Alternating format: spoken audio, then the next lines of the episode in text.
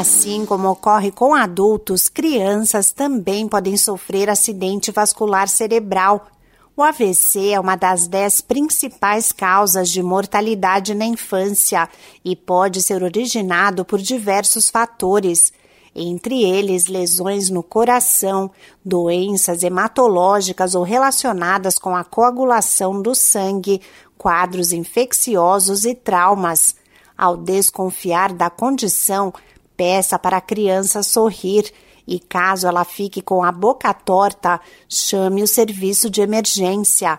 Abraçar sem força em um dos membros, Falar enrolado ou de forma confusa são outros sintomas de AVC que exigem socorro imediato. Olá, eu sou a Sig Aikmaier e no Saúde e Bem-Estar de hoje converso com o neurocirurgião pediátrico Ricardo Santos de Oliveira sobre os riscos de acidente vascular cerebral em crianças. O médico explica que, embora seja uma situação rara, o AVC pode ocorrer na infância. Tem uma incidência em torno de 1 a 6 casos para cada 100 mil crianças por ano.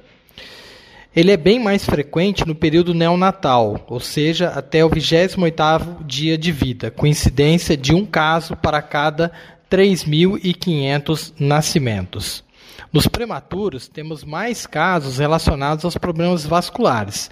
Entretanto, o acidente vascular cerebral pode ocorrer em qualquer faixa etária pediátrica. O neurocirurgião pediátrico Ricardo Santos de Oliveira alerta que é importante ficar atento aos sintomas e, se possível, identificar a causa. Os principais sinais de alerta para qualquer tipo de AVC ou acidente vascular encefálico são a fraqueza ou formigamento na face, no braço ou na perna, especialmente em um lado do corpo, confusão mental, alteração da fala ou no entendimento das coisas, alteração da visão em um ou ambos os olhos, alteração do equilíbrio, da coordenação ou da forma de andar, dor de cabeça súbita e intensa sem uma causa aparente.